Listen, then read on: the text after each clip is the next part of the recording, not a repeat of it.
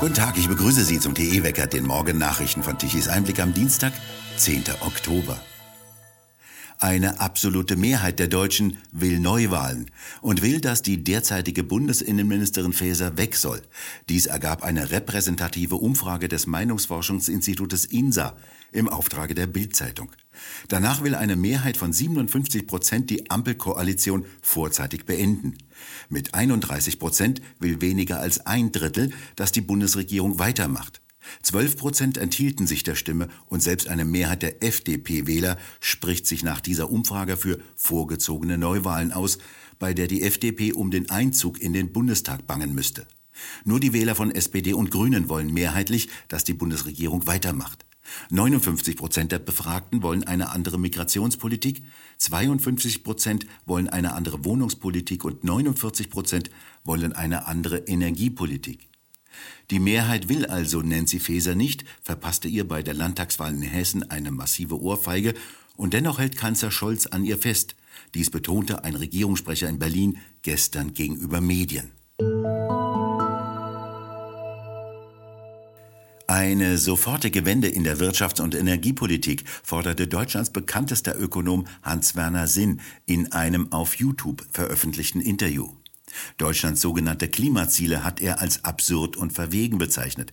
Er äußerte sich tief besorgt über Deutschlands Sonderweg, der Wohlstand und Zukunft gefährde. Vor allem müsse zur Marktwirtschaft zurückgekehrt werden. Nur so könne Wohlstand für alle erzeugt werden, so Hans-Werner Sinn. Die israelische Armee hat damit begonnen, Terrorziele in Gaza zu bombardieren. Sie begann mit einer kompletten Belagerung des Gazastreifens. Mehr als 900 Menschen wurden bei dem Terrorangriff getötet. Dies hat gestern Abend die israelische Regierung mitgeteilt. Seit dem Holocaust seien nicht mehr so viele Juden an einem Tag getötet worden, sagte Israels Präsident Herzog. Die israelische Armee hat nach eigenen Angaben Hunderte von Hamas-Mitgliedern gefangen genommen. Zurzeit sollen keine Terroristen aus dem Gazastreifen mehr nach Israel eindringen können. Godel Rosenberg, TE-Korrespondent in Israel, wie sieht es denn im Augenblick bei Ihnen in Tel Aviv aus, wenn Sie nach außen schauen? Ich bin heute mit dem Fahrrad ein bisschen unterwegs gewesen und man spürt die gedrückte Stimmung. Die Menschen sind psychisch gelähmt. Und wir wissen natürlich auch warum. Die neuesten Zahlen, wir haben 900 ermordete Zivilisten und 2600 zum Teil schwer Verletzte in den Krankenhäusern. Das hat es in der Geschichte von Israel noch nie gegeben. Die Terroristen sind an der Grenze zwischen Gaza und dem Süden Israels eingedrungen in das Land, so als wäre das die Grenze zwischen Salzburg und Freilassing. Es gab null, keinerlei Widerstand. Das muss man sich vorstellen, denn diese Grenze hatte ja den Ruf, die am besten bewachte Grenze der Welt zu sein. Nichts von dem ist Tatsache und das kommt jetzt immer mehr ans Licht. Die gute Nachricht ist, dass die Medien, Fernsehen, Zeitungen und Radio und auch die sozialen Medien das alles sagen, erzählen, mit Videos belegen. Und die Videos sind schwer erträglich mit dem Höhepunkt. Die Terroristen sind ja in ein Open-Air-Konzert unweit der Gaza-Grenze eingedrungen und haben ein Massaker veranstaltet mit 260 Toten. Die Leichen sind inzwischen gezählt und gefunden worden und sie haben Dutzende von Kindern, Frauen, alten Leuten äh, nach Gaza verschleppt. Sind denn jetzt noch Terroristen in den Städten Israels? Nein, nicht mehr. Inzwischen hat das Militär natürlich die Oberhand, auch im Süden des Tel Aviv, im Süden ähm, äh, des Landes. Es gibt noch vereinzelte Auseinandersetzungen mit Terroristen, aber das israelische Militär hat die Oberhand gewonnen inzwischen und bombardiert Gaza und das Problem ist natürlich mit den über 100, vermutlich 130 Geiseln, die von den Terrororganisationen ähm, genommen worden sind. Die sitzen in Gaza, aber Israel kann keine Rücksicht darauf nehmen. Es wird seit Samstagabend durchgehend bombardiert und es wird versucht, äh, die Hamas auszuschalten. Und das Entscheidende ist, Israel muss den Nimbus des Stärkeren in der Region wiedergewinnen. Das ist der größte Schaden, der am Samstag hier bei dieser Aktion entstanden ist. Dem israelischen Militär gelang es also, die Oberhoheit wieder zu gewinnen und die Terroristen, die sich ja in Israel eingenistet haben, auch in den Häusern, die zu neutralisieren. Ja, also Israel hat inzwischen äh, die Oberhand. Es gibt nur noch vereinzelte äh, Schusswechsel. Was äh, noch immer stattfindet, sind die Raketen aus Gaza, die auf den Süden von Israel äh, gezielt sind. Aber wir hatten auch heute Mittag hier in Tel Aviv einen Alarm. Zum Glück ist nichts passiert äh, im Großraum Tel Aviv, aber im Süden äh, haben wir einige Treffer. Es ist eine Fabrik getroffen worden und einige Häuser, also es brennt im Süden. Äh, aber Israel hat äh, die Oberherrschaft im Süden wiedergewonnen. Wie sieht es im Norden aus? Dort drohen ja die Hisbollah mit ihren deutlich präziseren Raketen mit Einschlägen und Angriffen. Äh, es gibt vereinzelte Auseinandersetzungen. Israel hat einige ähm, Hisbollah-Nester im äh, Süden des Libanons äh, angegriffen und zerstört. Aber das Ganze ist noch im Rahmen von vereinzelten Auseinandersetzungen und äh, wir hoffen natürlich, dass es dort nicht zu der ganz großen Auseinandersetzung kommt, denn der Libanon ist natürlich weit besser. Die Hisbollah im Libanon ist weit besser ausgerüstet als äh, die Hamas in Gaza. Dahinter steckt ja auch wesentlich der Iran und es gibt Meldungen, dass sich Emirate wie Katar zum Beispiel um Friedensverhandlungen bemühen. Was ist denn da dran?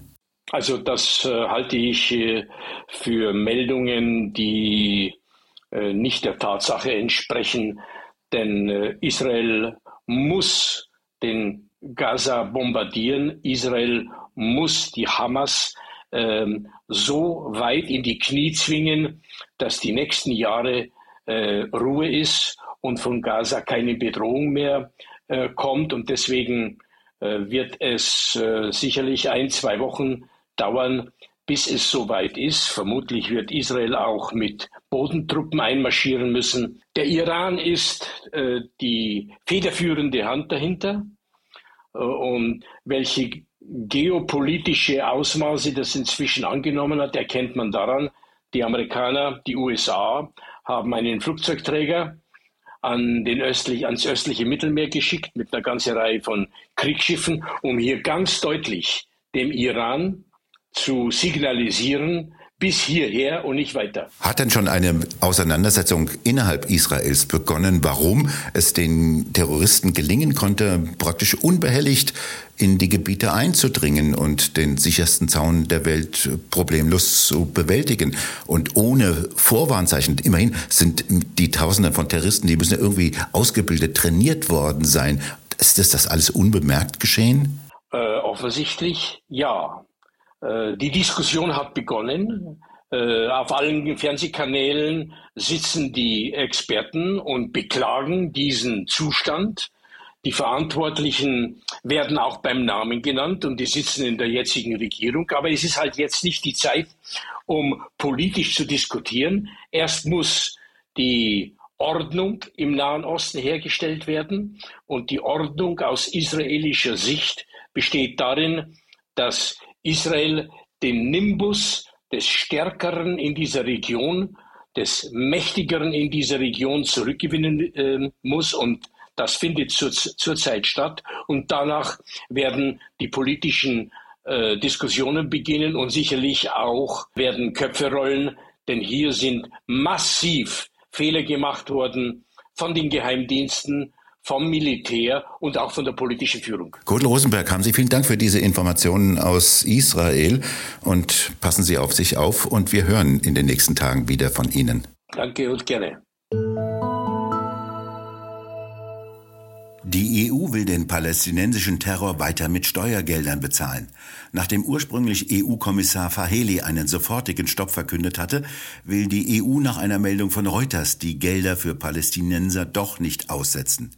Der EU-Außenbeauftragte Borrell schrieb auf Twitter, die von der Europäischen Kommission angekündigte Überprüfung der EU-Hilfe für Palästina werde die fälligen Zahlungen nicht aussetzen. In Deutschland sind SPD und Grüne gegen einen Stopp der Zahlungen von Millionen Euro an Palästinenser. Sie wollen auch weiterhin den Terror finanzieren. Jetzt noch ein Werbehinweis für eine Veranstaltung. Kernenergie, wann steigt Deutschland wieder ein? Dies ist Thema einer Tagung am 26. Oktober 2023 in Frankfurt am Main. Die deutsche Volkswirtschaft steht massiv unter Druck. Mitten in der Energiekrise wurden die letzten deutschen Kernkraftwerke abgeschaltet. Nun muss Deutschland in großen Mengen französischen Atomstrom importieren. Zusätzlich sollen in den kommenden Jahren CO2-Zertifikate für Kohle- und Gaskraftwerke immer mehr verknappt und schließlich auf Null reduziert werden. Bleibt uns dann für die Grundlast nur noch die kostengünstige und CO2-freie Atomenergie? Hat die Kernenergie in Deutschland wieder eine Zukunft? Wie stehen die Chancen für neue sichere Kernkraftwerke, die den vorhandenen Atommüll als Brennstoff nutzen? Diese und weitere Fragen diskutieren Brancheninsider und andere Experten auf einer Veranstaltung in Frankfurt am Main. Informieren Sie sich am 26. Oktober 2023 aus erster Hand auf der Tagung Kernenergie, wann steigt Deutschland wieder ein? Mit Professor Dr. Fritz Fahrenhold, Professor Dr. Horst Michael Prasser, Diplom-Ingenieur Jürgen Schöttle, Wirtschaftsingenieur Wilfried Hahn, Kommunikationschefin Lisa Rass, Dr. Björn Peters und Dr. Med Dietmar Hansch. Veranstalter sind die gemeinnützige Akademie Bergstraße und die Initiative Rettet unsere Industrie. Mehr unter der Internetadresse akademie-bergstraße.de. Soweit dieser Werbehinweis. Im Norden und Nordosten bestimmt weiterhin kalte Luft das Wetter. Es bleibt bewölkt, einige kleinere Regenfälle sind noch möglich. Im Süden strömt weiterhin warme Luft aus dem Süden herein. Die Folge Sommerwetter und häufig blauer Himmel und Temperaturen bis 26 Grad wie in Freiburg im Breisgau. Im Norden dagegen nur kühle 17 bis 18 Grad. Und nun zum Energiewendewetterbericht von Tichys Einblick. Ohne die konventionellen Kraftwerke wäre es kaum gut gegangen.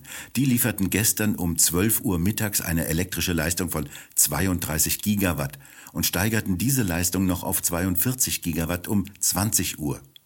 Dies sind hauptsächlich Kohle- und Gaskraftwerke, die in Betrieb genommen werden.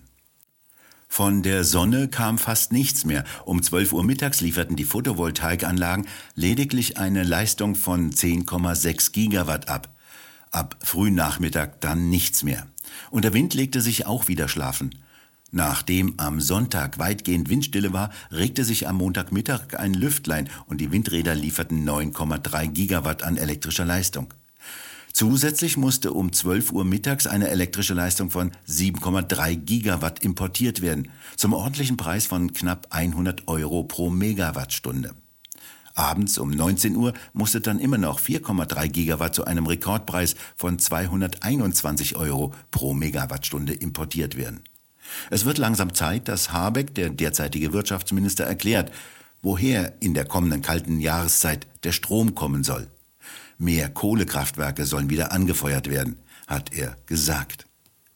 Wir bedanken uns fürs Zuhören. Schön wäre es, wenn Sie uns weiterempfehlen. Weitere aktuelle Nachrichten lesen Sie regelmäßig auf der Webseite tichiseinblick.de und wir hören uns morgen wieder, wenn Sie mögen.